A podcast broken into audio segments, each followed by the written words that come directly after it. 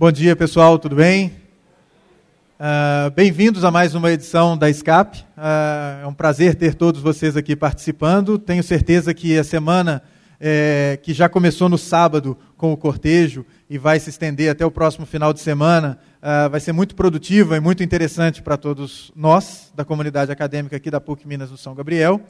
E é um grande prazer para mim poder dar início a essa sessão com a presença de um dos profissionais mais gabaritados da nossa cidade e provavelmente do Brasil. O Ronaldo Gazel é um dos diretores de criação e também é, entusiastas das novas tecnologias e das interatividades e adjacências, que trabalha com isso é, desde antes de provavelmente muitos de vocês nascerem. Eu me lembro do Gazel é, na década de 1990 ainda, né, uh, mandando ver no mercado e balançando as coisas quando ele ainda trabalhava uh, com web uh, exclusivamente, e depois se enveredando agora para isso que ele vai falar com vocês sobre jogos e interatividade e como que isso pode e tem transformado a nossa sociedade. Né? Então, Gazel, excelente recebê-lo aqui, um prazer. Vamos dar as boas-vindas.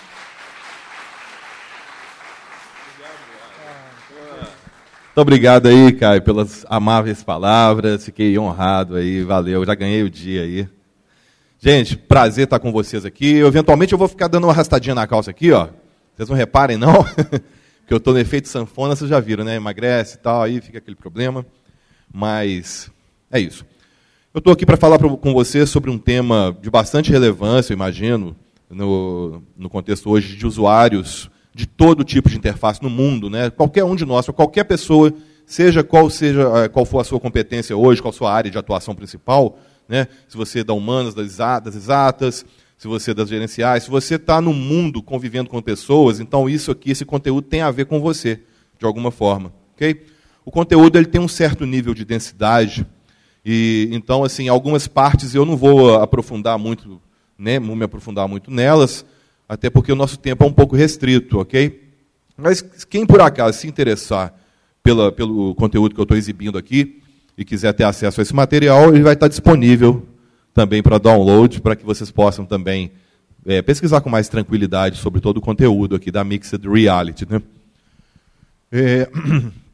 Bem, meu nome é Gazel eu trabalho na Founders atualmente, né, vocês estão vendo aqui, a empresa do grupo J. Chebli, é uma empresa de comunicação e nessa empresa, a minha função é justamente, é, diante de um mundo em que cada dia a gente, a gente acorda e vê novas e novas plataformas, e novas tecnologias, novas possibilidades. Você, no dia anterior, mal tinha acabado de dominar lá uma feature lá da nova Unity, aí da, já lança uma nova versão já com um novo sistema, um novo sistema para fazer os shaders, sei lá, whatever. Estou falando assim, para quem está né, tá na área de jogos. Mas se você tem uma você que não é de jogos, você que sabe disso, né? Você tem as suas competências principais, as suas ferramentas intelectuais e emocionais para ser trabalhadas, né, todo dia. E se depara com uma série de novidades todos os dias, é ou não é? Estou falando mentira? A gente não fica meio espantado diante das possibilidades que às vezes assustam, né? Mal você domina uma coisa, parece que o aspecto geral daquilo, daquilo se descortina em outras coisas. A gente tem essa percepção, é comum. Então, a minha função é justamente conseguir dar ordem ao caos dentro do contexto de agência de comunicação. O que, que eu faço? Eu traduzo as possibilidades tecnológicas, que hoje em dia elas não estão ligadas só à tecnologia em si, mas ao comportamento, como, quando, de que forma essas pessoas vão ter acesso a essas interfaces digitais, essas plataformas. Né? Então eu faço isso, eu ligo os pontos, eu faço uma, uma, uma aproximação. Eu acredito que o profissional do futuro, nessa né, palavra tão estranha na mente da gente, é o profissional que consegue fazer as aproximações, as melhores perguntas e, a partir delas, as melhores aproximações, sejam entre necessidades né, e quem produz algo no sentido dessa necessidade, um produto com o consumidor. A gente tem é, a, a, informação de quem precisa, a, a, quem precisa dessa informação. Então, o nosso papel, para a gente não ficar tão perdido diante de tantas possibilidades, em qualquer setor da, da, da das atividades humanas, tá? eu me arrisco a dizer, em qualquer setor, você conseguir fazer boas perguntas e criar boas conexões. Tá? E para criar boas conexões, evidentemente, a gente tem que estar tá é, conhecendo e pesquisando e estudando cada vez mais. Essa é a realidade. Por mais tecnologia que a gente tenha, a gente está precisando de cada vez emergir mais, né? emergir mais nas coisas, fazer uma imersão completa. E eu vim falar desse tema do Mixed Reality para vocês. Tá? Essas são as minhas informações para quem quiser fazer contato comigo. Tem o meu Skype, o Instagram é gasoso, com dois Es. Meu celular e meu WhatsApp também estão disponíveis para quem tiver, quiser fazer qualquer tipo de pergunta ou posteriormente quiser tiver alguma dúvida, tá bom? Bem, a Mixed Reality, né, eu tenho certeza que poucas pessoas aqui conhecem a Mixed Reality. É uma percepção do mundo, ainda é uma, uma, um termo novo, né? É, e a gente vive num momento em que os termos, eles normalmente eles não estão, é, digamos, é, contemplando é, com maneira eficiente aquilo que eles deveriam significar. Tá? O que, é que eu quero dizer com isso? Que a gente não pode ficar muito preso aos termos, não. Os termos mudam, os termos são cunhados né, pelas, de acordo com as necessidades. Então, uma característica do nosso tempo de hoje é que a gente vai ter que se acostumar com isso. A construção de novos termos, a entropia da linguagem. Tá? Então, a Mixed Reality é só um termo, não tem um cara que criou Mixed. Ah, um cara foi lá e é, patenteou Mixed Reality, ou uma empresa patenteou Mixed Reality. Não. É um termo, é um termo que surgiu da comunidade mesmo, de tecnologia, de, né, de comunicação, que representa a fusão de, diversas, de diversos inputs, tecnologias e plataformas, tá, de forma a criar possibilidades polissensoriais que estão além das nossas atividades normais, nossos próprios sentidos. Né? Eles ultrapassam os sentidos normais.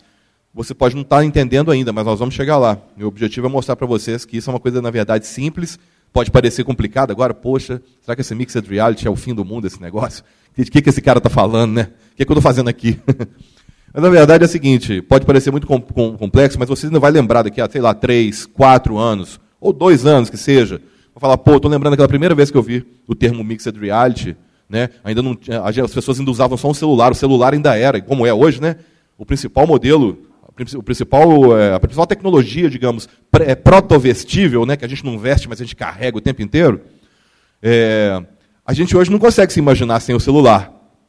Né? Não consegue, mas a verdade é que nós estamos num processo em que o celular vai sair das nossas mãos. E essas tecnologias, elas vão apontar justamente para como vai ser a nossa vida sem o smartphone nas mãos. Né? Sem, outra coisa que vai mudar muito, né? o paradigma das telas. Né? Quando eu era mais novo, você tinha um monitor de 17 polegadas Trinitron da Sony, pô, era massa 20 anos atrás, era fantástico. Era do tamanho dessa mesa, assim, né, o monitor. Aí foi, pô, vem a tela plana, LCD, telas de LED com, com uma latência baixíssima, né? É, taxas de atualização altíssimas. Você sabe como é que né, é formada a imagem, né? Quanto mais. A gente, na prática, a gente hoje tem monitores, televisões nas nossas casas que são verdadeiros cinemas. Mas isso também vai mudar, porque a mixed reality, ela também, a, além da gente considerar o celular fora das nossas mãos, libertar o celular da mão, ela também considera é, que você vai, digamos, ter outras, outras jornadas é, em todos os aspectos que você imaginar, entendeu? Você vai, vai passar a não ter mais o mouse para poder clicar né? Você vai poder virtualizar todas as telas. Em vez de você, por exemplo, eu estou usando aqui uma tela de 15 e tem uma projeção ali para vocês, uma, uma projeção, não sei qual a dimensão. Né? A gente poderia, se eu tivesse aqui, se todos nós estivéssemos aqui num, usando dispositivos de mixed reality, eu poderia usar um gesto de mão aqui para poder criar outras janelas para vocês. Eu poderia fazer isso, por exemplo. Ó. Determinar que eu quero essa janela, esse o conteúdo X, por favor. Tum. Aí eu vou abrir uma outra janela aqui, ó. Vocês estão entendendo? A mixed reality, ela expande as possibilidades do mundo real a partir do, da virtualização. Ok? Bem, a primeira coisa que a gente nota é que os inputs mudam. Tô, já comecei a falar, né? A gente, no, nessa perspectiva de futuro que a gente está vivendo agora, nós vamos deixar de ter em mixed reality o clique do mouse. Né? A gente já sabe, adaptou a um momento, se acostumou a um, a um modelo de interação baseado nos anos 70, nos 60 e 70 ainda. O nosso modelo de interação ainda é baseado em coisas de 50 anos atrás, por incrível que pareça. Né? as iconografias, as metaforizações dos ambientes, né? aqueles projetos do, do MIT nos anos 60 que, que deram origem ao primeiro computador com interface gráfica, que era o Xerox Alto, né, nos anos 70, e que a, o, o, Windows e o Mac OS herdam isso. Hoje em dia todo mundo usa o Linux, o Mac OS, né, tem, tem alguns outros é, OS, claro, menores, assim, menos usuários, mas todo mundo utiliza o quê? A mesma metáfora de quando você vê um lixinho, o que, que você pensa? Não é ali que deleta as coisas? Essa é a lógica, what you see, what you get, né? uma lógica antiga de interface. Você utiliza o mouse. A gente usa muito mouse ainda, não usa? Todo mundo usa mouse aqui ainda? Todo mundo usa ou não? Vocês usam mouse? A maioria das pessoas ainda usa mouse. Né? Quando você quer botar um texto no seu desktop, você usa entrada de teclado. É um input que é comum para a gente. Né? Você fica à vontade quando você chega em casa tem um teclado, um mouse, está de boa. Resolve, né? Não resolve bem. As interfaces estão todas preparadas para isso. Né? Estão todas clicáveis, tem campo para você botar texto. Só que com a Mixed Reality, isso vai ser só uma pontinha do iceberg só. As possibilidades vão ser tão grandes, tá? Que se você não tiver muito, digamos assim, focado em gerar o valor, em compreender, o, digamos, a comunidade, os resultados, o ambiente onde você tá, no qual você está atuando, né?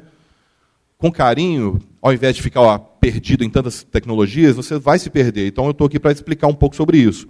A gente vai ampliar muitos inputs da gente. Né?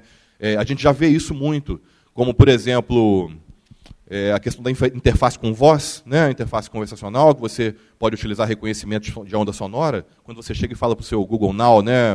o nome do endereço de algum lugar, ou o Siri, outras interfaces que utilizam esse tipo de comunicação. A gente já começa a ver que, além dos gestos, que a gente já se adaptou né, em telas de toque, é, a gente também vai se adaptando aos poucos para outras formas de se comunicar. Só que na Mixed Reality, muitas vezes, como você virtualiza muitas coisas, você não vai ter mais o seu velho monitor, você não vai ter mais o clique do mouse, você não vai ter mais um teclado. Né? Então, todas essas situações vão gerar para nós a possibilidade maravilhosa de ressignificar o mundo inteiro como ele é. A verdade é que nós somos privilegiados, muito privilegiados, por estarmos vivendo esse momento aqui, né? e ver que a gente vive um momento de transição.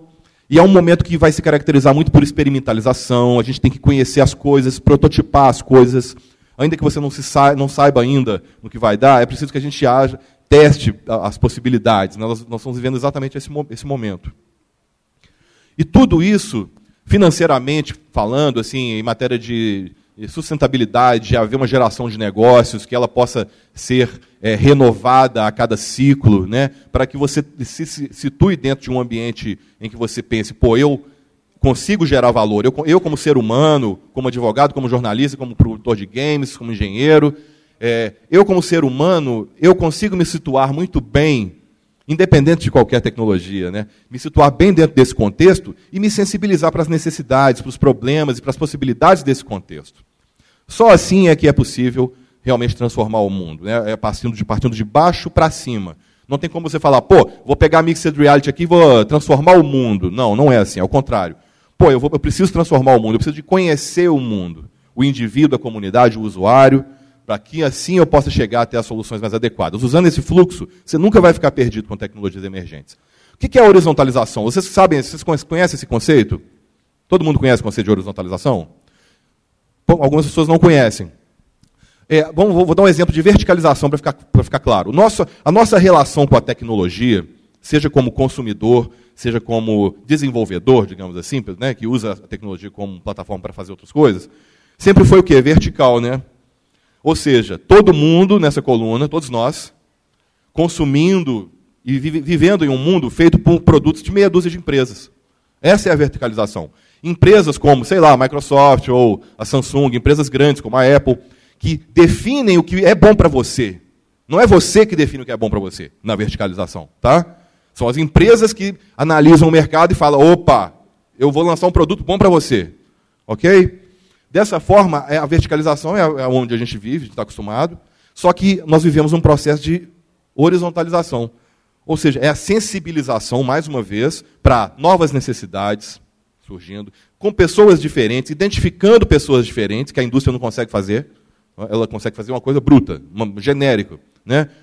E é isso, a horizontalização é isso, você se, você se enquadrar em modelos de negócio, em modelos comunicacionais totalmente é, particulares, que, tem, que respeitam as características dos, dos, do, das realidades nas quais eles se inserem, né? independente do que seja a sua, a sua ideia, o seu, independente do valor gerado. Tá? É uma coisa bem universal isso. As pessoas, a criação também é assim, hoje em dia a criação é horizontal. Né? A criação é horizontal, não tem como mais. Eu vendo, eu, a, minha, a minha formação é, é, são as artes plásticas, mas eu, a minha vida foi toda na publicidade. Então, a criação é toda vertical. Quem cria é o diretor de criação, é o redator junto ou o cliente. Que vai, quando vai chegando na cadeia produtiva, o processo criativo ele já está meio que, meio que estagnado. Né? E hoje em dia não. A criação é feita em cocriação. Vocês já ouviram esse termo? Cocriação? É um processo horizontal de criação em que as pessoas se, se municiam de metodologias ágeis, né, que possam facilitar esse, esse modelo. Então o mundo está transformando. Ok? Então, dessa forma, a gente vai ressignificar o mundo. Para quem não conhece aqueles termos ali, o X, né, UX e UI, né, o X significa User Experience. E UI é User Interface, é a materialização da interação em si, da, da superfície na qual o usuário interage. A User Experience é o conhecimento é, da jornada do usuário, quem é, como ele, como ele é, como é a vida dele, qual que é a percepção de valor, as coisas todas. Quem nunca teve a oportunidade de fazer nenhuma dinâmica com o X e o Y, eu simplifico para vocês. A UX, o X, nada mais é do que a sensibilização para o indivíduo, para o usuário, o usuário em primeiro lugar, né? o usuário em todos os aspectos da vida dele. Quando você se sensibiliza, é, sensibiliza para isso, você consegue enxergar as possibilidades dentro da horizontalização. Um lugar onde você possa se situar, produzir, ser feliz, né? É, criar, ganhar dinheiro, gerar valor. Então, essa é que é a meta né, de todo mundo. E com isso, a gente vai ter que se adaptar com o que eu estava falando no início. Nosso motor semiótico, né, ou seja, a nossa programação mental no que diz respeito a gerenciar nomes, termos, tecnologias, sabe? É, gerenciar, digamos assim, o, os rótulos do mundo, né? os caminhos. Porque a gente vai ver o mundo com cada vez mais termos, então a gente vai ter que fazer um upgrade no nosso firmware. Para quem trabalha com tecnologia, sabe o que eu estou falando. Né? Quando você tem um aparelho, você tem que atualizar o que está na memória na memória ROM dele, né? que é só de leitura. Então você tem que atualizar o, seu, você tem que pensar nisso, em você como um computador, como um ser que precisa de atualização. Você tem que encarar essa possibilidade de atualização para não ficar perdido, compreender que é inevitável é, a, a, profusão de termos e tecnologias. Tá? Nisso traz para nós, a gente fica diante o quê? A gente fica diante das nossas perspectivas de mundo, de felicidade mesmo. De, de, né, a, minha percepção, por exemplo, desde a infância foi, meu pai é da, da área de direito, ele sempre falou, oh, você tem que fazer direito, porque né, os meus irmãos todos fizeram, eu cheguei a fazer e sair, mas todos foram, fomos influenciados pelo meu pai, porque ele, pô, você tem que fazer direito você vai conseguir um ótimo concurso, é uma profissão bacana, se não tiver concurso, você consegue advogado, não sei o que, etc. e tal, né? Quem é advogado ou estudante de direito aqui sabe dessa, dessa conversa, sabe dessa que existem várias motivações mesmo que levam as pessoas a fazer vários cursos, no caso, o curso de direito. Então, assim, você já desenha na sua mente, né, uma coisa meio que uh, modelos comportacionais que você herda e você meio que mistura com, com seus. Então você pensa, pô, quando você imagina no futuro, né? Por que, que eu estou vivendo? Por que, que nós estamos todos aqui agora? Estamos todos aqui com uma razão. A gente quer viver e a gente tem normalmente uma meta na vida. Muita gente não tem, mas muita gente quer viver. Não, eu quero, sei lá, ter um emprego, ficar lá 10 anos nesse emprego, ser valorizado, estabilizado, aí com o dinheiro do fundo de garantia eu vou comprar uma casa. Não é assim, mais ou menos, que as pessoas contam, a gente define mais ou menos a vida de uma pessoa? Claro que cada um tem uma, uma história. Eu falei de forma genérica, mas dentro desse contexto você vai ter que começar. Não é que você vai ter, eu sugiro que você é, comece a questionar o seu valor numa cadeia diferente, sem ser aquela cadeia de trabalho onde você é só um funcionário, sabe? E eu estou querendo, eu tô querendo é, é, contestar o modelo de trabalho, o modelo de viver mesmo. Né? Eu sou fã do Mujica, inclusive. O Mujica fala que as pessoas têm que deixar de viver para trabalhar, ou melhor, é, deixar de viver para trabalhar e trabalhar para viver. Então, tipo assim, o, o a maioria das pessoas elas vivem literalmente só para trabalhar, né? Basicamente isso. Então, se você vai ter que realmente passar quase todo o seu tempo trabalhando, então você tem que pensar numa outra forma de se inserir para que isso, que a sua vida não perca nesse processo, tá? falei disso aqui para vocês, né, que o mais importante é a nossa percepção de comunidade mesmo, para a gente convergir as coisas certas. Nós estamos falando também de um usuário que ele já utiliza muita, muitos devices, muitas telas simultaneamente. 75% das pessoas hoje já utilizam duas telas simultaneamente. Eu não estou falando assim de espelhamento e sites responsivos nem nada do tipo. Eu estou falando assim que as pessoas elas já utilizam de forma sinergética mesmo, principalmente o celular e a tela do computador, por exemplo. Tem outras combinações muito forte também, a combinação de, da tela da televisão e você usando o seu celular. Né?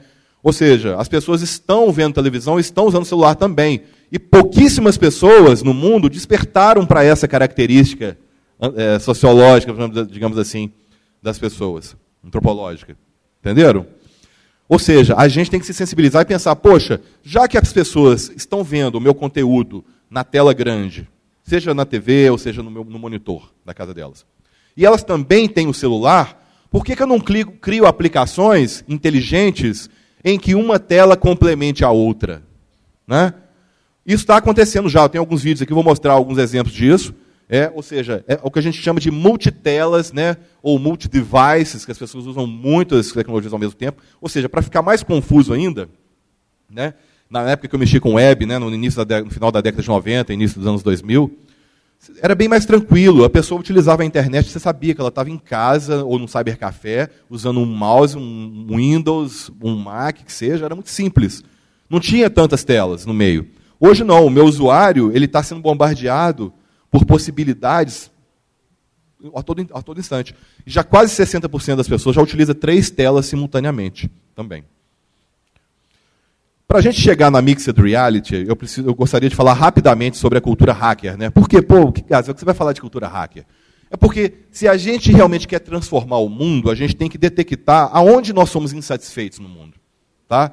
Se você não tem insatisfação em relação a alguma coisa, qual que vai ser a sua motivação para transformar? Então, a verdade é que a cultura hacker, ela traz para a gente esse debate. O que é um hacker se não uma pessoa altamente insatisfeita com a natureza de alguma coisa? Ok? Aí, pô, então todo mundo é hacker, né? Porque eu tenho certeza que todo mundo tem alguma insatisfação sobre algo aqui. Não seria isso, né? O, o hacker ele precisa de ter essa natureza de insatisfação, de compreensão, né? de, de, de não, não aceitar a natureza das coisas como elas são, e passa para a segunda etapa, que é justamente depois que ele se sente provocado pelas coisas do mundo, ele compreender profundamente aquele, aquela, aquele universo, aquele objeto, aquela tecnologia, aquilo que ele quer compreender, é mudar. Né? Então, é a insatisfação que gera a pesquisa, que gera a motivação e que gera a transformação, a ressignificação. Vou dar um exemplo aqui legal que é o termo fora da caixa. Né? Todo mundo já ouviu o termo fora da caixa? Acho que todo mundo. Difícil alguém aqui nunca ter ouvido, né? O termo fora da caixa. Aí eu fui pesquisar um pouco sobre esse termo e descobri que ele estava relacionado a uma dinâmica da Disney. E eu fiquei muito feliz com isso, porque a Disney, não sei quantos de vocês sabem disso, a Disney é a maior, é, digamos, assim, reconhecido como a empresa que mais consegue gerar satisfação e engajamento entre as pessoas, entre os seus clientes. A Disney é especialista, é expert em satisfação tá? e geração de valor para as marcas em, em relação ao mundo, da, mundo das marcas. Então, nos anos 70, esse termo é antigo, fora da caixa. Nos anos 70, quando eles eram recrutados, eles tinham que resolver um enigma parecido com esse. Vocês, é, quem já viu esse, esse enigma, não, não faça spoiler para o coleguinha ao lado. Tá?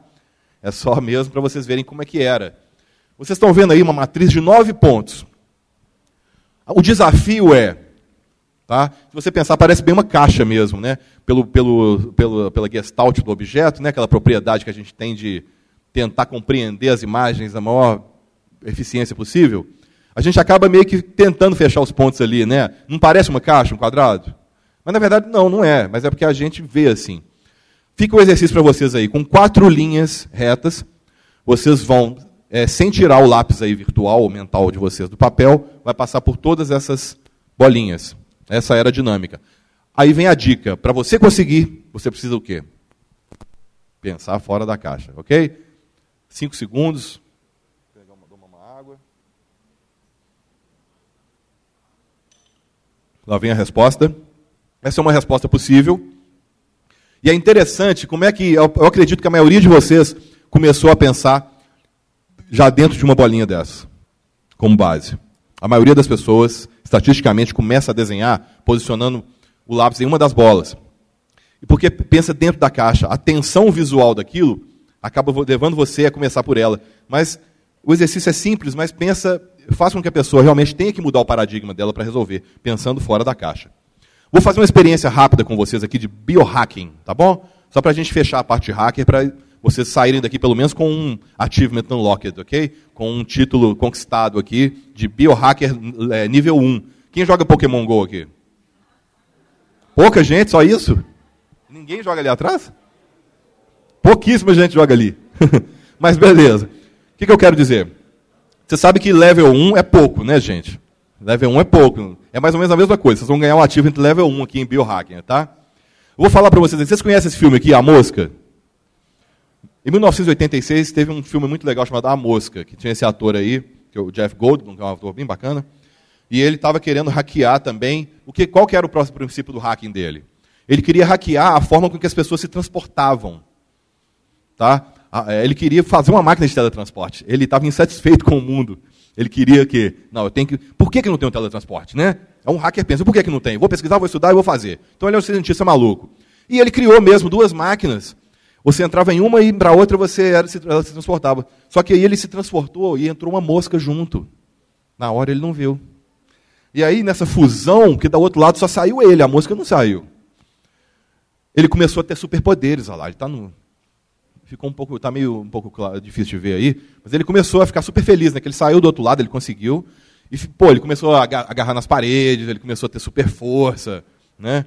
Só que aí ele começou a, também materialmente a cara dele começou a cair, começou a né, cair pele, começou a se transformar na mosca mesmo. Foi só piorando o negócio. Foi cada vez mais grotesco, até que ele virou realmente um homem mosca cabuloso no final da história e ainda fez um filho com a Dina Davis. É um filme muito legal que, que vocês podiam assistir e que eu queria recomendar. Quem nunca viu, veja que é muito legal. Eu não sei se tem no Netflix, mas é uma excelente diversão assim, um filme B, super massa. Agora vamos ao que nos interessa. Inspirados nesse exemplo, nós vamos fazer um biohack, uma experiência de biohack não tão perigosa, com outro inseto também, da, né, que é essa pulga, vocês estão vendo a pulga aí em toda a sua glória. Eu vou, vou mostrá-la para vocês agora na escala real. Né? Aí temos a pulga. E nós vamos hackear pulgas. Ok? Para a gente hackear pulgas, nós temos que entender um pouquinho de lógica de programação. Mesmo que você não seja da área de exatas, é importante que você, como eu falei desde o início, a gente vai ter que começar a tangenciar outras realidades que não as nossas, se a gente quiser se situar com conforto nesse novo mundo, juntos. Então, se você é de humanos, você vai ter também que compreender um pouco da lógica de programação. Sim, não faz mal algum. É lógica, é bom, é saudável. Tá? A lógica de programação tem algumas, alguns elementos. Os essenciais eu vou explicar para vocês. Tem uma função. A programação tem um objeto que chama função. O que é uma função? É muito simples. Se eu fosse tá, um programa de computador, qual seria, por exemplo, a função que eu estaria executando agora? Falar, né? Ficar em pé é uma função. Sustentar o corpo é uma função, olhar para vocês é uma função. Tem milhões de funções sendo executadas nesse código aqui meu agora, no meu DNA. Tá? Tá, tá, código rolou. Tem muitas funções. E a pulga também tem funções. Quais são as funções que eu vou escolher da pulga aqui? Duas funções simples que ela tem que a gente vê mais, que é pular e chupar sangue. Né? Vamos tirar o sangue para não ficar nojento, vamos ficar só com, pula, com pular. Tá? É a função que a gente vai hackear na pulga, a função pular. Existe também em lógica de programação a variável. O que é variável? É a coisa mais simples do mundo. É só imagina uma caixa vazia.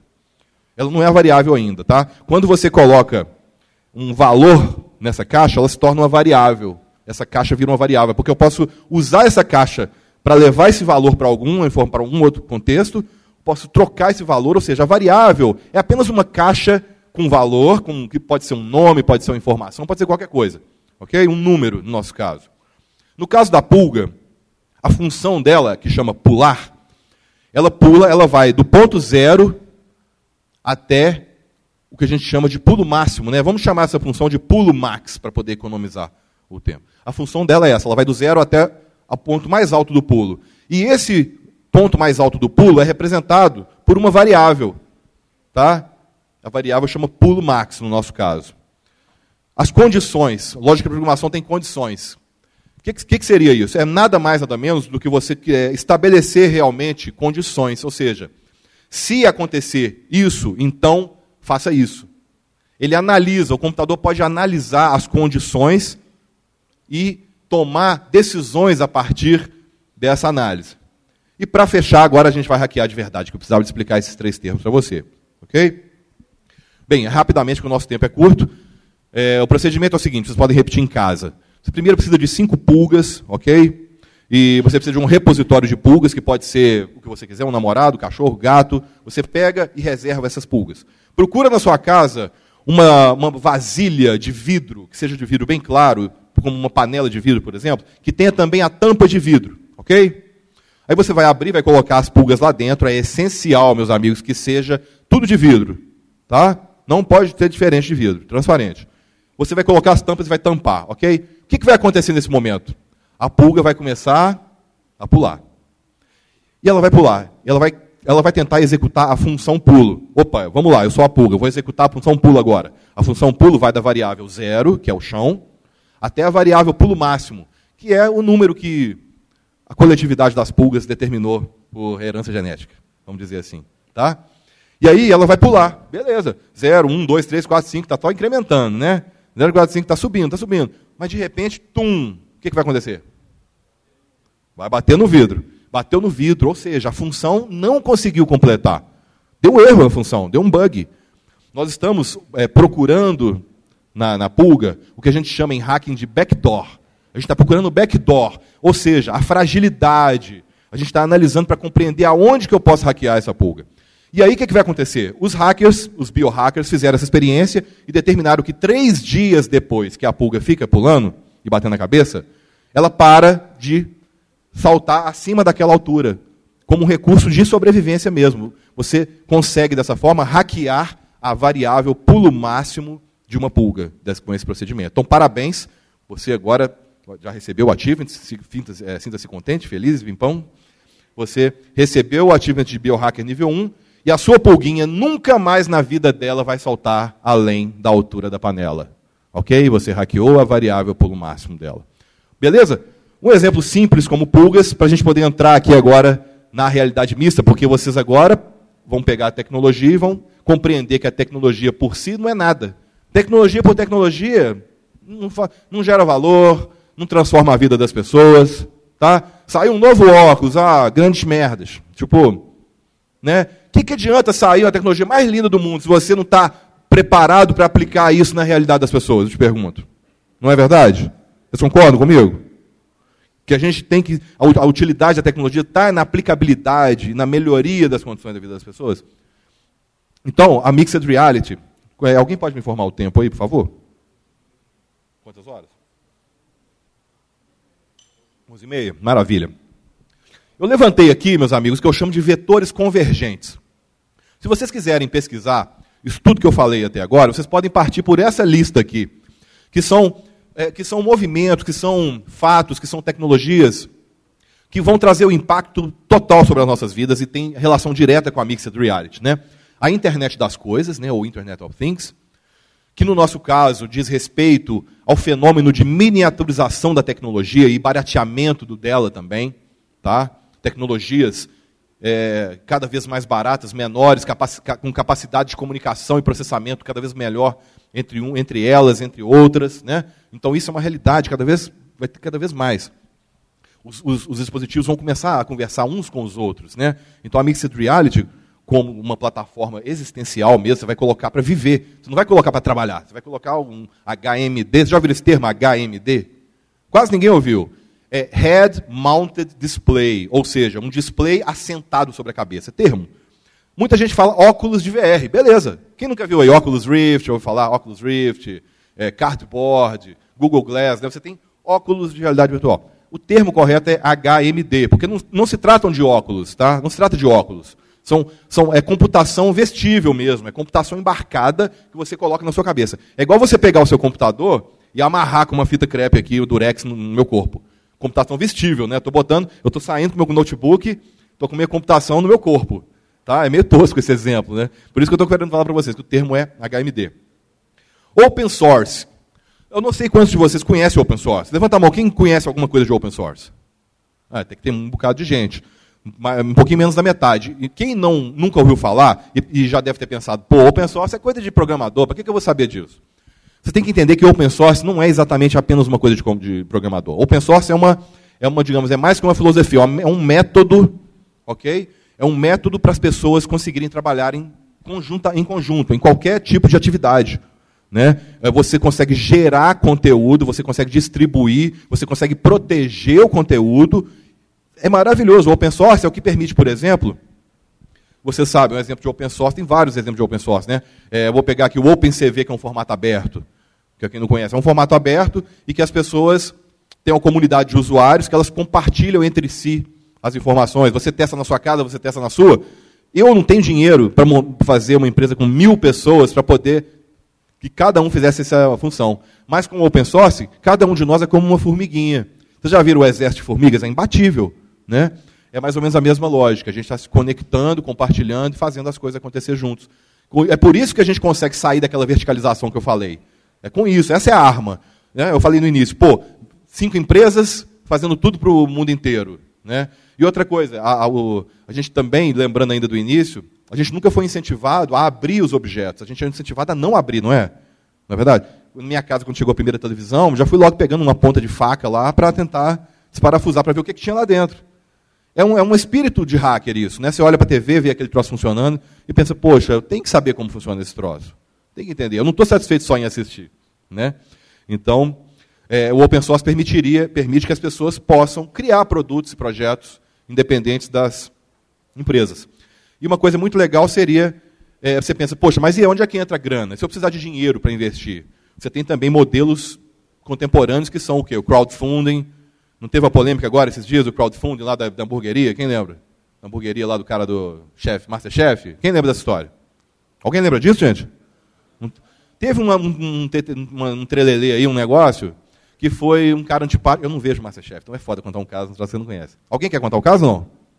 Vou contar então. O fato é que o cara era babaca, juntou com uma pessoa e que os caras têm grana pra caramba e queria usar o quê? Financiamento coletivo, que é disso que eu estou falando aqui, crowdfunding, né? Crowd de multidão, funding de financiamento, né? Crowdfunding, financiamento coletivo, para poder abrir uma hamburgueria deles lá, ou seja, é, moralmente as pessoas né, criticaram pelo Facebook e eles desistiram da ideia, aparentemente. Estou querendo dizer o seguinte, eu não sou contra, não. Acho que o cara tem o direito de querer financiar o que ele quiser. Né? Só que, assim, ele também aguenta, se ele não tiver uma sensibilidade para o contexto, ele tem que aguentar também o resultado. Né? Então, eu quero dizer o seguinte, que se você, eu estou falando você mesmo, qualquer um de vocês que está aí nessa cadeira, saindo daqui, de repente teve uma ideia bacana, juntou com mais uma pessoa, teve uma, uma Teve uma ideia massa mesmo, uma coisa, pesquisou né, com onde a geração de valor disso, a proposição de valor. Aí você pensa, pô, estou precisando de grana agora. Uma das possibilidades é o financiamento coletivo, só que geralmente são as pessoas que realmente não têm a grana para aquilo, em princípio. Né? Por isso que o pessoal ah, já tem grana, para que vai fazer financiamento coletivo? Né? Aí você pensa justamente isso. Pô, você falou um tanto de coisa aí, mas o que, que, que isso tem a ver comigo? Né? Bom, vamos lá então. Alguns impactos que a gente vai ter da realidade mista na nossa vida, né? Ó, trabalhar com realidade mista vai ser totalmente diferente, tá? Primeiro, porque pela própria plataforma mesmo, você vai começar, se você quiser, por exemplo, vamos supor, você tem lá a sua mesinha de trabalho. Vou dar um exemplo bobinho, só para você vislumbrar o futuro. Você está na sua área de trabalho, na sua mesinha, que você senta lá nela direitinho, seu computador, né, seu, seu cactus de estimação, seus fluffs, seu bonequinho de Star Wars, está tudo lá na, na sua mesa. Okay? Assim que a gente trabalha, não é? A gente abre nosso mouse, tudo bonitão, clica lá o dia todo, clac, clac, clac, clac, clac, clac, clac, clac, né? um pouquinho de teclado. Isso vai mudar. ok? Primeiro, eu poderia, por exemplo, na realidade mista, se eu tivesse de saco cheio, ah, eu quero transformar meu ambiente no Havaí, por exemplo, quero estar numa praia agora. Ah, beleza, ótimo. Aí você escuta um som 8.3, bacana, com os sons das aves, do, da água do mar. Pode, inclusive, ser uma transmissão ao vivo por uma câmera 360, para não ficar muito 3D. Né?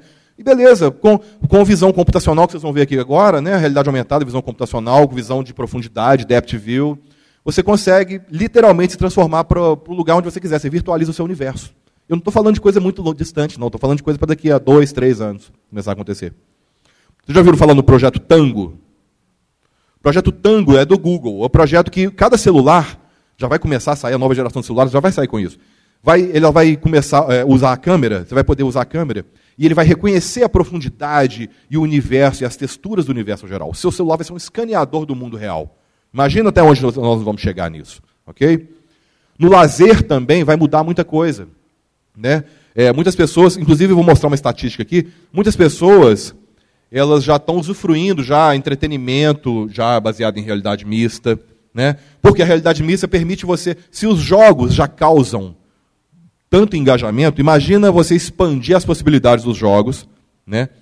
De uma forma absurda. Então, o lazer, na Steam mesmo, quem é de jogos aí sabe o que eu estou falando, na Steam já tem a Steam VR lá que já é uma realidade, assim, são milhões de downloads já no, na Steam VR, mais de 2 milhões de downloads aplicativos em VR.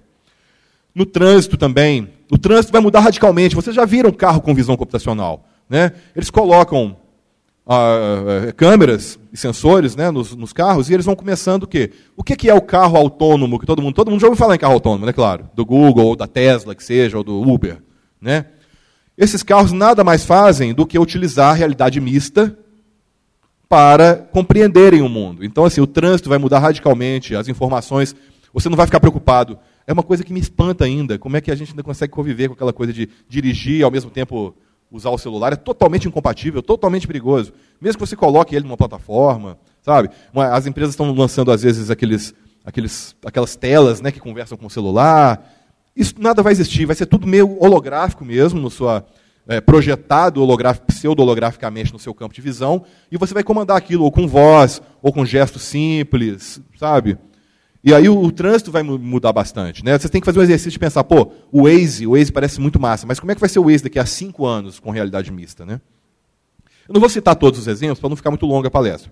Mas vocês têm que entender que o que muda na prática é a nossa maneira de gerenciar e lidar com informações. Informações podem ser texto, informações pode ser um, um áudio, informação pode ser uma imagem, informação pode ser uma composição disso tudo junto, informação pode ser uma mudança de temperatura, informação pode ser transmídia, ela pode ser qualquer, qualquer dado que faça sentido no seu contexto, ele passa a ser uma informação gerenciável aí. Okay? E outra coisa, para poder de deixar a coisa mais confusa, né? se a gente está tendo essa dificuldade na comunicação entre nós, entre as pessoas, imagine que as máquinas, os computadores, os gadgets também vão entrar nessa conversa. Então vai ser, a gente vai ter que se preparar para o diálogo em muito mais complexo. Tá? Por quê? Computação cognitiva, quem já ouviu falar? A IBM tem o Watson, IBM Watson, tem, né, tem várias empresas que têm computação cognitiva, o Watson é um dos mais famosos agora no momento, né, que é muito legal, que é que as máquinas vão começar a aprender os algoritmos, ou seja, os programas, os códigos. Né? A sua máquina de lavar, eventualmente, vai começar a aprender com você. Ela vai saber quais são as suas, suas preferências, ela vai conseguir te avisar. Isso já é o mais básico, tá, gente? Vai te avisar quando o nível estiver baixo de algum, de algum item, ou, te, ou, ou analisar até a composição química do tipo de tecido que você está usando na máquina e te recomendar um outro tecido ou um outro produto.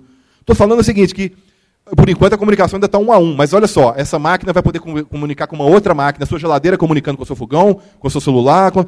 Essa palestra não é sobre a internet das coisas, tá? Mas eu estou falando que haverá, começou a haver um processo de comunicação em redes que ultrapassa as pessoas, triangula pessoas, objetos e redes. Vai ser muito doido isso. Vamos lá então, realidade virtual. Quem é que conhece? Levanta a mão, realidade virtual, quem é que já viu? Bastante gente já viu, mas muita gente ainda não viu ali atrás. Então, Vou explicar mais ou menos o que é a realidade virtual. A realidade virtual é um processo de imersão em que você coloca sobre a cabeça um HMD, também conhecido como óculos, um HMD, um Head Mounted Display. Nesse caso, a gente está vendo aí o famoso HTC Vive, que é um dos melhores dessa geração. Ele tem uma série de sensores, esses quadradinhos brancos aí, sensores, porque esses sensores eles são de luminosidade, ele consegue fazer uma série de leituras do mundo externo ali. O que, que o cara faz? Você coloca esses óculos a primeira coisa que a gente nota é o quê? Você perde a visão do mundo, não perde? Vou sentar um pouquinho, tá, gente? Vocês não se importarem. Então você perde essa visão do mundo. A realidade virtual, então, tem essa característica. Você, para usar, inclusive, você precisa usar é, em cima de uma cadeira, num ambiente controlado. Né? É altamente desaconselhável você utilizar realidade virtual em pé. Não é aconselhável, ok? Porque você pode tomar um susto e cair, por exemplo, perder a noção do que, né? Está acontecendo uma coisa lá no, no, mundo virtual e você tropeça numa escada no mundo real. Então é muito perigoso. Questões de ergonomia precisam ser observadas. Mas é, é, mas é fantástico. Você realmente é literalmente na realidade virtual, você é transportado para outra realidade. E aí, qual que é a mágica? Esses óculos de realidade virtual, eles, como é que faz para você controlar? Não tem mouse, não tem scroll, não tem dedo. Eles usam o que a gente chama de head tracking. Tá? O que é head tracking? Ele acompanha ó, movimento da cabeça com o giroscópio que ele tem. Ok? O giroscópio é que permite que você, vamos supor, eu botei o óculos aqui, agora eu estou lá na Disneylândia. Eu vou girar e vou ter a visão como se eu estivesse girando mesmo e observando o ambiente. Então a realidade virtual ela é, é dessa forma, ela é uma virtualização completa. E ela pode ser desde você apresentar para o cara um vídeo em 360, como se fosse uma esfera, tá? ou seja, um material bidimensional, ou fotos também, desde ambientes realmente tridimensionais, modelados em softwares tridimensionais. É, algumas características aqui que eu já falei, eu, alguns modelos aqui, o HTC Vive, ó, ele tem esses controles que são o positional trackers dele, que permitem, dentro mesmo da realidade virtual, que você possa utilizar suas mãos, né, ter suas mãos reconhecidas, mesmo sem, conseguir vê-las com os próprios olhos. Aí, no caso, os seus olhos passam a ser os sensores, né, que dá para fazer um tanto de coisa legal. Tem o famoso Oculus Rift, agora a versão CV1, né, Consumer Version 1, né, a primeira versão para o consumidor também, tem vários sensores aí, assim como no HTC Vive. E temos, claro, óculos também genéricos, baseados no modelo aberto, open source, né, essa palavrinha aí de novo, é, aberto, vários fabricantes, pessoas no mundo inteiro já desenvolveram, já estão desenvolvendo óculos que são mais genéricos, aí, mais baratos, baseados. Em, nesse caso aqui, a diferença é a seguinte: esses dois caras, você não precisa de botar o seu celular dentro deles, eles já têm uma base computacional, mas eles precisam de ser conectados a computadores de alta performance. Ou seja, uma realidade aumentada, uma realidade virtual, normalmente que usa cabos ainda. Tá? Você utiliza cabo para poder fazer isso, precisa de uma máquina muito boa, um PC muito bom. Já aqui nesse modelo de realidade virtual, você utiliza o seu celular. Você coloca o seu celular ali dentro. Você abre aquela tampinha ali da frente, coloca o seu celular ali dentro e utiliza o próprio celular. Né? Você ressignifica o uso do seu celular. Porque o celular não foi feito para isso, vocês concordam? Concordam que o celular não foi feito para realidade virtual? Realidade virtual não existia para celular. É isso, um cara assim como nós ficou insatisfeito com as possibilidades e pensou, não, vou dar uma nova utilidade para o celular. Ressignificou o celular para ser uma, um display de realidade virtual. Vou falar da realidade aumentada agora, tá? Alguém já viu ou conhece a realidade aumentada? Levanta a mão, por favor. Um bocado de gente também, um pouco menos do que da realidade virtual. Né? A realidade aumentada ela se difere da seguinte forma: quando você coloca os óculos, né, quando você coloca o HMD no, no, no cabeça, você continua com a visão do mundo. Ah, e mudou bastante, né? Vocês concordam? Um óculos em que você continua com a visão normal. Eu vou dar um exemplo de realidade aumentada aqui. Pokémon Go, mais uma vez.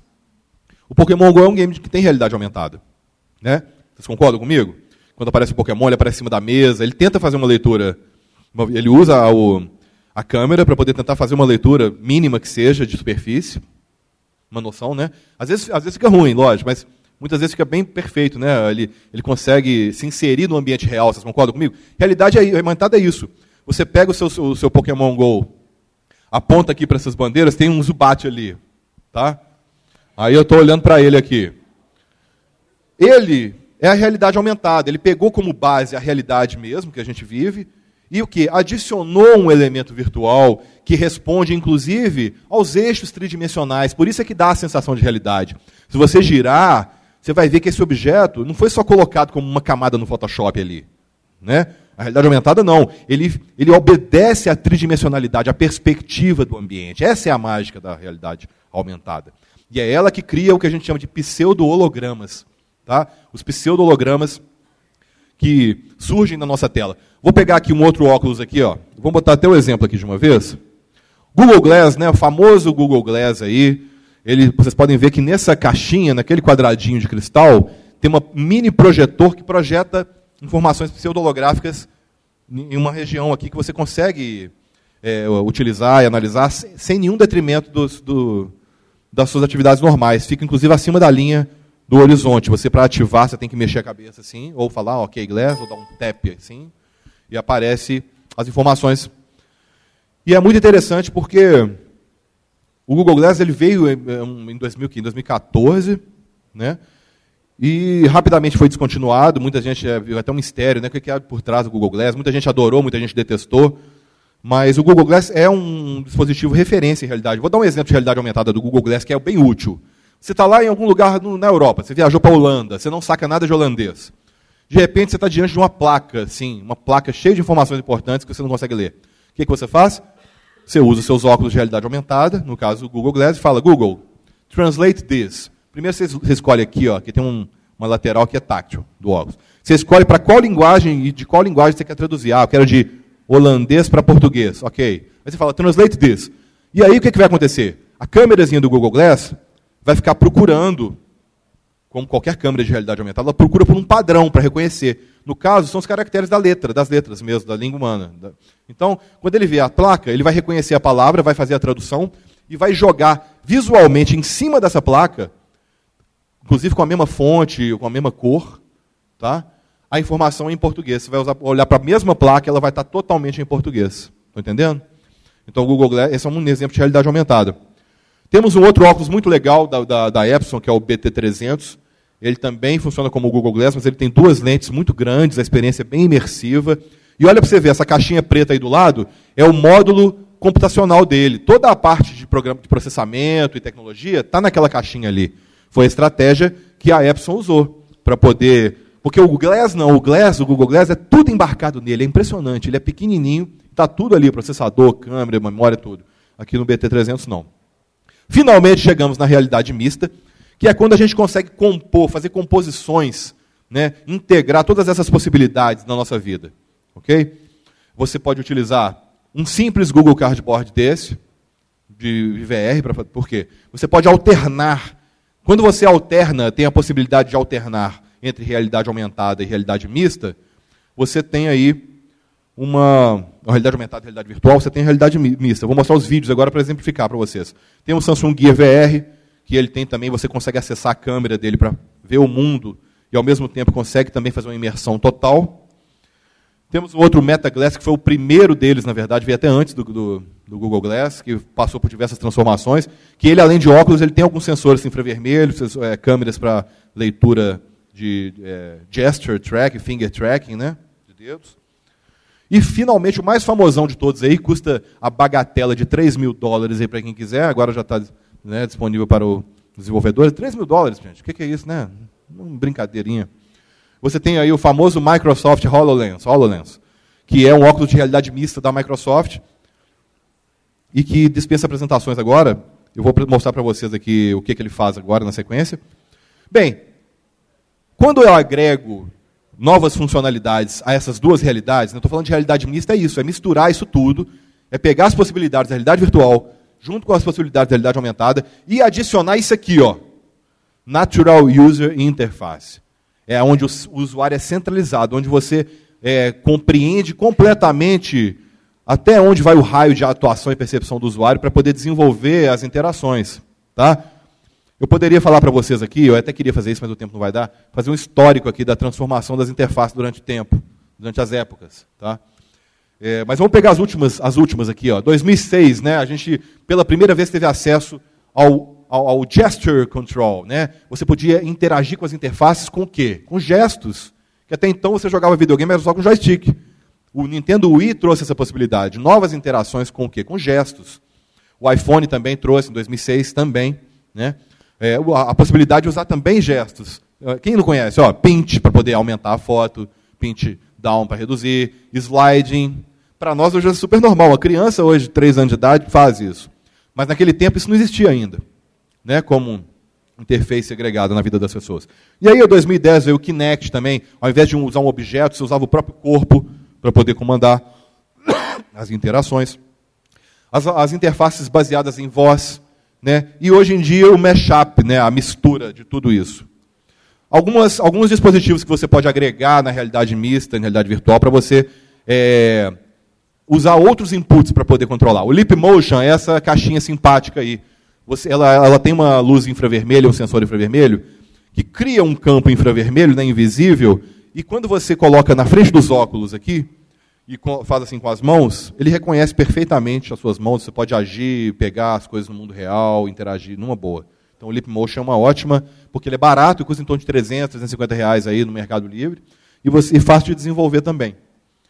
Temos aí um outro, um outro equipamento que não é mais o top de linha, mas que durante um tempo foi utilizado, que é a Razer Hydra. Né, são dois comandos e uma base central em que você também, na realidade virtual, consegue, é, esticando, segurando os dois, você consegue ver seu braço, tem, um, tem um, uma, uma, um botãozinho na frente que você abre e fecha a mão. Então você pode, utilizando esses, esses, essas manetes aí para interagir no mundo virtual. Tem essa luva fantástica que já está de pré-order, quem quiser fazer o pré-order, eu já fiz pré-order. Esse projeto nasceu da, da cabeça de pessoas como eu e vocês, tá? pessoas que foram desenvolveram o projeto, conseguiram crowdfunding, ou seja, financiamento coletivo, e conseguiram viabilizar o projeto. Custa 70 dólares o kit básico, só isso. Tá? O que é isso, afinal? É uma luva áptica, é uma luva baseada em sensores ápticos. Eu vou explicar isso com um vídeo. O vídeo vai ficar mais claro de vocês entenderem. Essa luva vai dar a possibilidade para as pessoas sentirem o mundo tridimensional. Tá? É verdade, sentir o mundo tridimensional. E já é realidade. Acredito que em novembro já começam a enviar. Né? Vou dar um exemplo. Vamos supor que você está lá no aplicativo de realidade virtual né, e você arrumou uma namorada lá dentro. Tá? Por que vocês estão rindo? Pode acontecer, né? E você, no mundo virtual, se você abraçar a namorada, o que, que vai acontecer? Você vai sentir alguma coisa? Não. Se você está com a luva, você pode passar a mão e sentir o rosto. Né? Namorar. Vocês estão pensando bobagem. Não era a ideia. Vamos trocar de assunto, olha aí. Temos, temos aqui o óculos Touch. Esse aqui, pessoal, pessoal, está terminando. Esse óculos Touch é a mesma coisa daquele que eu estava mostrando lá, do Hydra, só que ele é usado no óculos Rift novo. Né? Vocês estão vendo, é o mesmo princípio. Temos também né, essa Mile Arm Band, que é popular, você pode comprar também com facilidade de desenvolver. Você coloca ela no braço e ela tem sensores que pegam é, combinações elétricas formadas por movimentos de músculo. Como é que eu vou dizer? Vamos dizer assim, que a, quando eu coloco a, a Mile aqui no braço, ela reconhece, por exemplo, quando eu faço assim, ó, quando eu faço esse gesto de slide, left slide, eu, eu movimento uma certa quantidade de músculos aqui, e essa quantidade gera uma frequência sonora, uma, uma onda, tá? que, que é percebida. Se eu fizer para o outro lado, a mesma coisa, é um outro conjunto de músculos. Se eu fizer assim, fechar a mão também, por exemplo, quando você, na realidade mista, você está na realidade mista e você quer mudar o volume do jogo, como é que você faz? Você vai ter que tirar os óculos, mexer no botão e configurar? Não. Se você estiver usando a Maior Band, eu estou lá bem brincando e tal. Ah, eu quero mudar o volume. Aí você faz isso, ó. Fecha o punho, ela vai reconhecer. Aí se você fizer isso, ela reduz o volume. Ó. Se você aumentar ou fizer assim, aumenta o volume. Aí você controla a interface. Estão entendendo? Quando você pensa, ah, vou mudar o volume, a gente pensa em quê? Ir lá embaixo no Windows, no alto-falante, regular o volume ou, ou ir no notebook e apertar o function com a tecla, tá? Não, aqui não, nós estamos usando uma pulseira de controle, você está usando o seu próprio corpo, tá? De forma natural, intuitiva, para poder resolver as coisas. Bem, pessoal, para fechar aqui, a gente está com pouquíssimo tempo. Eu tenho uma pesquisa muito boa do Gartner aqui, que é o maior líder mundial em tecnologias. É, eu estou falando isso não é porque eu sou inteligente e isso tudo saiu da minha mente, não. Eu estou falando isso baseado em pesquisas do Gartner, que comprovam mesmo que a realidade virtual ela é uma tendência que tá, já saiu, não é mais uma realidade, é, é, digamos, emergente, não é uma tecnologia emergente, já é uma tecnologia que entrou para o mainstream, ou seja, que já está entre nós, nós já estamos conhecendo, ainda que não, não utilizando, a gente já conhece. O Gartner faz um relatório anual chamado Hype Cycle, onde ele estabelece a posição de cada tecnologia emergente dentro de um, de um processo de utilização, um, um cronológico. Esse é o Hype Cycle, e a gente pode ver que naquela coluna final, que é chamada Slope of Enlightenment, tá? a gente vê algumas tecnologias que o Gartner diz que realmente são, já estão transformando já nesse momento em mainstream. Né? É, a virtual reality, o gesture control, né? você controlar as coisas utilizando gestos e tal. E a impressão 3D também, já está virando uma realidade mais factível. Né? Agora, os veículos autônomos estão tá, tá no meio ali, está tá entrando, né? Aí só, nos, só a história nos vai dizer o que, que vai acontecer com isso. Aqui são alguns, algumas utilidades. O que, que as pessoas estão fazendo com realidade virtual realidade mista no mundo hoje, tá? Olha só, é, live sports. Live sports é uma, uma utilização super utilizada. As pessoas estão assistindo a jogos ao invés de ir no campo ou pela TV, elas estão utilizando HMDs de realidade virtual para assistir ao vivo. Você coloca uma câmera 360 no jogo né, e passa a acompanhar os jogos no esportes. As pessoas estão utilizando para comprar também. Tem uma, a loja do eBay em VR, é super legal. Tem várias pessoas que estão utilizando para comprar. É, fazer suas próprias experiências, isso é bem interessante, reflete assim a, o, o, contexto de prototipação que a gente vive hoje, né? as pessoas estão experimentalizando as coisas. É, meetings, né? encontros, temos aí a Outspace VR, que é uma rede social toda baseada em VR, que é incrível. Poderia falar demais aí, educação, home design, é, entretenimento gravado e a campeã, Travel and Adventure. Né? Você pode viajar e pode, pode fazer uma série de coisas com ajuda. Você pode, por exemplo, ainda que você você precisa de ir para um determinado lugar, né? Vamos lá na Europa e tal. Pô, você pode usar a VR para poder conhecer, né? Entrar, entrar no Street View lá dentro mesmo e conhecer as ruas, caminhar lá dentro antes de ir, ter um acesso virtual antes. Então, esse é o uso principal hoje da realidade mista, tá? Interessante esse dado também, olha só, até 2019, olha o volume, os gastos com tecnologias pessoais ou seja, prepare-se para uma robotização, para uma, como é que fala? Androidificação. Né? É, porque a gente vai ter que começar a adaptar nossa vida com outros tipos de gadgets, outras tecnologias, ou vai haver uma movimentação muito grande. É, queria dizer o seguinte: alguns, algumas datas de lançamento previstas aqui, não acho que não vai interessar muito a vocês agora, mas eu queria perguntar, essa é a última slide antes da gente ver os vídeos que é o seguinte, as perguntas que as pessoas, algumas pessoas fizeram, né? Como é que vai ser o Facebook, por exemplo, ou o, o Instagram, né? Tem um vídeo aqui que mostra como que é o Instagram, por exemplo, em realidade mista. Como é que vai ser um dia de trabalho? Como é que vão ser os relacionamentos? Tá? Pensa para você ver. Vocês já viram Black Mirror, essa série? Quem levanta a mão quem já viu Black Mirror? Pouca gente, hein? Fica aqui a melhor dica. Se você não pegou nada do que eu falei, mas pegou a dica do Black Mirror, você já está saindo no lucro. Tá? Black Mirror é uma série fantástica que tem no, que tem no Netflix e tem lá vários episódios e o episódio 4, então, é bem interessante, que fala sobre como que vai ser num mundo altamente tecnológico as questões, questões de relacionamento assim comuns, é bem legal. E as profissões também, né? Então agora eu vou mostrar para vocês aqui o, alguns vídeos.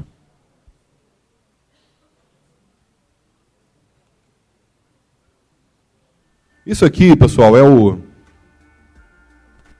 Hello creators, I'm Christina, Actiongram. Manager Seria o Instagram do HoloLens. Video, I'm going to show you how to find the app within HoloLens, launch it, and give you a tour of our gallery. By now, you know how to fit the HoloLens correctly on your head, connect it to your Wi-Fi, and log into your MSA account. instruções, né? Conecta if you don't know how to do blá, blá, blá. Of these things, please check out the FAQ cheat sheet. To get started, turn your device on and bloom to the shell. Click on All Apps, which is located on the right side of the shell. Já é a visão real, tá, do HoloLens. É assim que é. If not, try clicking the up arrow button until you're at the top of the list. A window Evidentemente que isso vai passar por um processo de evolução e a gente é que vai fazer isso, né? Lembra um pouco o Windows e tal, porque a gente herda um pouco os modelos que a gente já está acostumado. If you still don't see it, try looking around your space to find it. You may have to look up Mas como é que abre um programa, gente, holográfico? O nome do programa aparece na sua sala flutuando, você vai lá e ali. The gallery is where you will find all of the characters, props and tools. Sei lá, vou fazer uma foto no, no Instagram, vai ser desse jeito, ó. Com o personagem. of the gallery by air tapping on the forward or back arrows on either side of the window. If you want to look at a hologram in more detail, air tap and hold on the 2D thumbnail, drag the hologram into your space and then release. E ele já vai reconhecer o ambiente, ele sabe que o seu sofá está ali. Is the gallery in your way? No problem. To move it, turn your head where you'd like to put it and say gallery again. It will appear in the new location. The gallery will always automatically disappear when you start recording con right under the gallery. Holograms. No mixed reality have for you is looking straight at a directional light source while wearing the device. Also, try to avoid hotspots like super white areas. The more ambient and bounce light the lens is exposed to, the better your content is going to look. Just like with most photography and noise in your mixed reality, or to record mixed reality Você põe dançarina indiana do seu lado. multiple buddies if you have them available. You'll need one person to wear the device, so to create even more compelling content. Videos will help you to create even tá more vendo, gente? Interessante. Content. Noisy environments can O mundo real vai misturar com o mundo virtual. And generally don't provide a great soundtrack. So try to find a is noted and ruining your shots. Practices can grim help. Mostrar mais um pouquinho. to teach and how Como que faz a gravação mesmo no final 2D do- thumbnail. Drag the hologram into your space and then release the air tap gesture. Depending on your internet connection, you may see one will gape on an icon to begin that interaction. Olha lá como é que você edita, You can also use the Edita a corresponding voice propriedade, command. objeto, aumenta. For a full list of voice commands, check the link below this video. Say you want to rotate your hologram. Air tap the rotate icon and a small circle will appear Olha que around the legal. hologram. Now, use the tap and hold gesture, moving your hand left or right to rotate the hologram. Resizing is very similar. When you select the resize function in the menu, a hand and scale symbol will appear. Using that A geração do futuro vai ter braços mais fortes, move your né? hand left Usa or muito right mais o to braço, grow né, or Caio? shrink an object. Tem que ver como vai dar Quick isso aí. note, you can only have three at a time. Olha isso que even legal, you ó. have Põe a three galera toda lá em cima do out in your sofá. space. However, icon under the clock running in Bem, left vocês viram que as eye will possibilidades são say, infinitas. record Tem muitos outros vídeos do, Holo, do, Holo- do Insta, é, como é que é o nome assim? Actiongram, melhores do que esse, é só para vocês terem uma noção. Vou mostrar um outro aqui de realidade mista que eu adoro, que é com óculos que não saiu ainda, que chama Sulon, da AMD. Olha como é que você vai contar uma história para seu filho na hora que ele quiser dormir. Olha lá as informações, já é, ele está traqueando sua sala, olha, ele está mandando você olhar para aquele ponto verde ali, depois olhar para cima, para ele poder rastrear a sua casa. Aí ele vai transformar a sua sala no ambiente da interação, ele vai misturar, quer ver? Ó, vai começar. As you stepped away from the safety of the real world and into a 21st century fairy tale, little did you know what you were about to experience. There once lived a mother and her dear son Jack, a kind young soul with a heart of gold. Admired by many he was, except by his mother who couldn't believe he had been swindled out of the family's prized cow in exchange for some measly beans.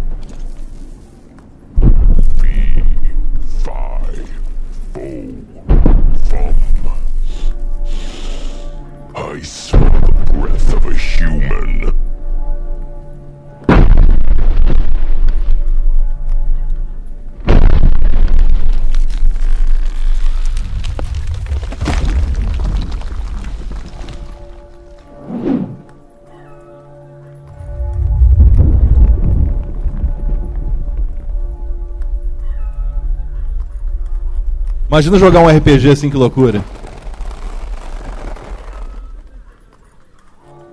Agora ele leva você, ele vai você sobe na mão dele, ele vai te pegar, ó.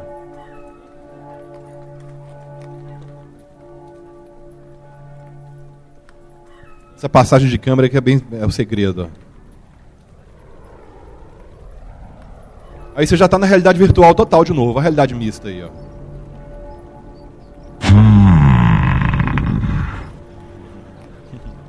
Let him be alive or let him be dead. I'll E aí vai, tá?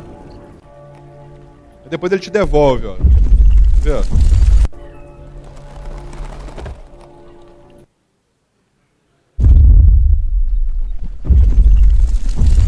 É isso, mais um pouquinho aqui para agora. Queria mostrar para vocês o Glove One, aquela luva, lembra que eu falei? Que vai dar para sentir os objetos? Só que são utilizações legais, tá? Dream about touching the untouchable.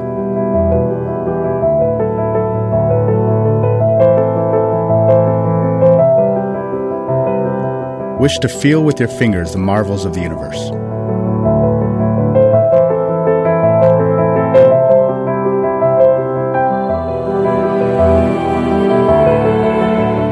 recover forgotten sensations.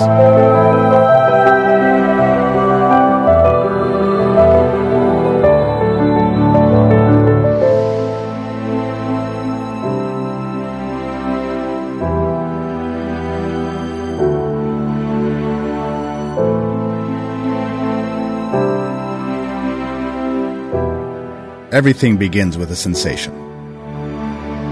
Rediscover the world of touch. Essa luva tem vários motores que vibram em seis frequências vibra diferentes, de acordo com a profundidade que você penetra no, no modelo tridimensional. Ele vai te mostrar aqui. Ou seja, se eu estiver passando a mão na beirada, a vibração é pouca. À medida que, o, que a sua mão avança no objeto, ela vai ficando cada vez mais intensa. Por isso é que eu consigo sentir o peso das coisas na realidade mista usando a luva. Tá vendo onde que é cada item? Uma bateria Lipo Battery, olha que legal. Hi, I'm Luis Castillo, founder and chief executive officer at Neurodigital Technologies. Glove One is a haptic. We love me-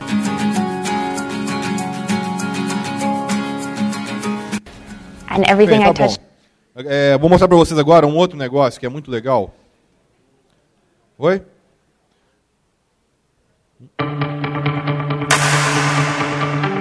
Tá ótimo. Vou mostrar só mais esse então e a gente abre para as perguntas. Esse é o HoloLens, ó. Microsoft HoloLens brings holograms into your real world. Using transparent lenses, spatial sound, and an understanding of your environment, holograms look and sound like they're actually part of the world around you. That is mixed reality. With Microsoft HoloLens, holograms are viewed through the holographic frame centered in the middle of your view. This preserves your peripheral vision so you can move freely and connect and collaborate with people around you. Holograms in mixed reality don't block out what you can see and hear. This enables you to engage with digital content and tools alongside the objects in your real world. Holograms can be world locked in a physical location, so you can walk around them, or they can travel with you. You can even hear them in 3D with spatial sound. Microsoft HoloLens is the world's first fully untethered, self contained holographic computer.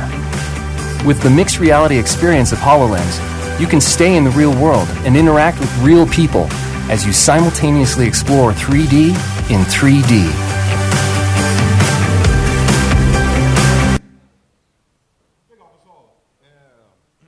Acho que com esses vídeos aí deu para ter um pouquinho da noção do que, que está sendo feito e o que pode ser feito com a realidade mista. Eu agradeço aí a vocês. Gostaria de abrir para perguntas agora. né, se vocês tiverem qualquer tipo de pergunta a respeito do tema, é, pode ser qualquer coisa mesmo. Estou aqui à disposição de vocês para poder responder um pouquinho sobre esse tema, tá? Vai passar aí o. Um, aí, isso, vamos lá. Bom dia, Gazel. Não estou com a voz muito boa, não, mas vamos tentar perguntar.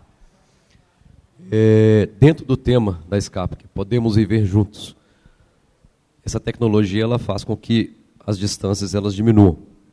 E aí eu queria perguntar para você, que tipo de aplicações você consegue enxergar para as realidades que a gente tem, é, a questão da água, natureza, etc. Pô, tem boa, excelente pergunta, excelente pergunta. É, eu, eu sou professor da, de algumas disciplinas, na disciplina de gestão da informação digital, eu tive a oportunidade de, de, de trabalhar com o pessoal, com os meus alunos, sobre as realidades mistas. Então, teve, teve um projeto que eu achei super interessante, que era para levar para as é, populações com, que não têm acesso, né, que, tão, que têm restrição, né, que estão em lugares distantes, ou você sabe muito bem, né? A gente tem aqui o, o Jequi, o sonho de Jequi aqui, que também trabalhou essa temática, né? Que foi finalista lá na Imagine Cup. Então, é, essa temática é interessante, né? É, Sempre é, gera um engajamento. As pessoas estão preocupadas. Cuidar, né? Faz parte do de, é uma coisa que o ser humano se sente bem, cuidar.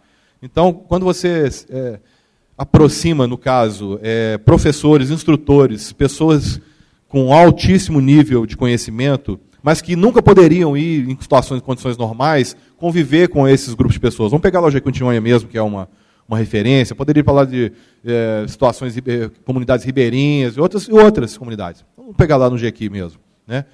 É, você tem lá professores que são bons na medida do possível e tudo mais, mas é preciso aproximar. Então eles bolaram um esquema pseudolográfico com professores que te ensinam várias técnicas de de coisas práticas, da marcenaria, serralheria, gastronomia, processos de gestão. Professores holográficos vão poder estar expandindo aquela coisa do EAD, né? que o EAD não tem aquela... É, todo mundo sabe, o EAD é restrito. Né? Quando você abre um universo é, é, pseudolográfico, você traz realmente a possibilidade de uma imersão muito grande. Então essa foi uma das possibilidades que eu achei legal. Você trazer, aproximar com holografia, né? pseudolografia, profissionais possam capacitar melhor esse, essa, essas pessoas. É um exemplo. Mais alguma pergunta? Ah, um, vou dar um outro exemplo legal também. Vamos supor que tem uma, uma pessoa idosa, dois irmãos já idosos que estão um distante do outro, não pode mais ver.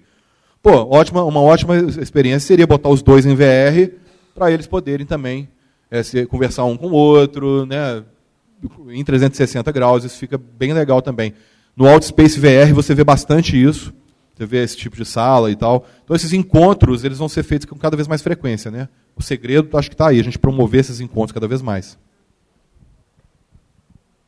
Uhum. Ronaldo, é, você falou que você trabalha né, para uma agência de publicidade e a minha curiosidade é em relação à publicidade. O que é que você vislumbra aí de transformação né, no campo da comunicação, sobretudo da publicidade? O que, excelente, que muda? Excelente pergunta. Ontem mesmo, alguém comentou aqui comigo a questão do Itaú distribuir com a Veja óculos de realidade virtual mista. Então, assim, muda muita coisa. Primeiro que as agências, elas já estão, grande parte delas, né, está deixando de cumprir aquele papel dela de ser simplesmente uma máquina de publicidade, sabe? Simplesmente, é, o que a publicidade fazia antes era isso, né? ela te estimulava a comprar algo e tal. Tudo bem, a gente continua com esse dilema, a gente quer que as coisas sejam compradas e usufruídas. Só que a, a postura, pelo menos da, lá da Founders e de outras agências, que a gente herdou, na verdade, inspirado lá pelo pessoal dos Estados Unidos, da Droga5, das empresas que estão já nessa pegada há mais tempo. Então a gente tenta justamente fazer sentido na vida das pessoas. Parece um discurso meio bobo, mas a realidade é essa. A gente busca é, fazer pesquisas intensas sobre as pessoas, sobre comportamento, sobre tecnologia. Então as agências estão é, tentando experimentalizar ao máximo, elas estão prototipando. Muitas agências têm labs, elas criam um departamento chamado labs, para ao invés de esperar o cliente pedir a demanda e entregar, a gente já está pesquisando, pensando e antecipando as tendências para poder ficar mais mais fácil e mais eficiente também. Né? E, mas, para mim, parece que vai ser muito amplo isso. Vai oferecer mais experiências e menos mídia. Eu acho que a mídia continua, mas é, é uma evolução. A gente converge ali os infográficos animados, edutainment, jornalismo e cria um negócio que é, que é rico, que faz sentido para as pessoas. Tanto que muitas agências hoje, a parte mais forte deles, muitas vezes, é o social media, que é jornalismo por por, né, por, por princípio. Então, assim, você está broadcasting, respondendo. Então, as agências já estão. Antigamente, as agências ficaram atrás, atrás de um muro de vidro, assim, né? Elas não tocavam nas pessoas, elas produziam, as mídias veiculavam e tal. Hoje não. Essa, esse contato já está mais direto e com as, com as, tecnologias eu acho que isso só vai expandir. Vou dar um exemplinho aqui. Na direcional mesmo, engenharia, que é cliente nosso, a gente tem lá o tour virtual que é comum já, as, as construtoras já têm. Você coloca os óculos, aquelas velhas fotos 360 que são utilizadas em site, você usa e coloca na, na realidade virtual e pode né, conhecer o apartamento, vamos dizer assim. Dentro lá da Founders, a gente já bolou uma outra experiência, que é uma narrativa transmídia lá dentro. A gente vai gravar, já está começando as gravações, vai gravar em 360 com um ator, com o Márcio Garcia, em que você vai ser convidado não a ficar conhecer um apartamento, mas ter uma experiência com o Márcio Garcia te apresentando, é, fazendo uma comida para você lá dentro. Ele vai estar em vídeo 360, você vai ver ele lá, opa, e tal, respondendo com comandos de voz, com algumas. Então, assim, esse tipo de experiência a gente quer aprimorar também, né? Não gera aquele valor intrínseco para as pessoas, mas melhora muito a experiência delas com o produto.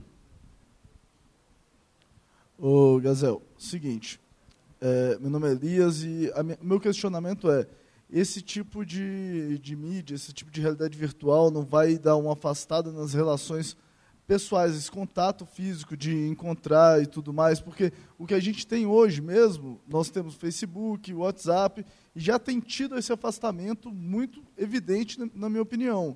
Na época que eu, eu era adolescente e tal, não, eu, eu encontrava mais com meus amigos do que eu encontro hoje. É, não dá uma Entendi. afastada com relação a isso, não? Ah, esse é um questionamento super válido, né? Essa dialética tem que ser feita. Como é que você chama mesmo? Desculpa. Elias? Elisa, é, é importante, esse tipo de questão é essencial. Olha, é, eu não quero pa passar a impressão de que eu sou o evangelista é, pro, prometendo a terra prometida. Né? A verdade é que isso aqui, tudo isso que eu falei, traz para a gente uma série de responsabilidades. Tá? A primeira delas é fazer como você fez. Eu não posso ter, é, a insatisfação é a, é a matriz do questionamento que gera mudança. Então, assim, eu, eu consigo ver isso sim, eu, essa virtualização acontecendo, tá? É, mas eu também consigo ver a utilização, por exemplo, eu vou dar um exemplo do Pokémon GO de novo, né? Poxa, quando você consegue envolver as pessoas com uma, uma qualidade de interação, né, no caso ali, você consegue fazê-las até sair de casa, andar, conhecer o espaço físico delas. Ou, né, então isso não é uma coisa surpreendente? Os jogos que eram todos virtuais, eles também, se forem direcionados para isso, eles podem estimular as pessoas a se encontrarem mais. Se for gamification, né? Só vai valer essa espada nova se você encontrar com a pessoa, sabe? Não sei, está na nossa mão isso. E a gente tem que tomar todo cuidado para não afastar as pessoas ao invés de aproximar. Porque o que a gente quer é aproximar. Né? É, se puder ser fisicamente, claro, infinitamente melhor. Então, ter, ter isso tudo em mente é muito bom. Eu fico aí com o exemplo do Pokémon GO para mostrar que é possível, né? Você colocar hábitos saudáveis, hábitos legais em cima de plataformas virtualizadas.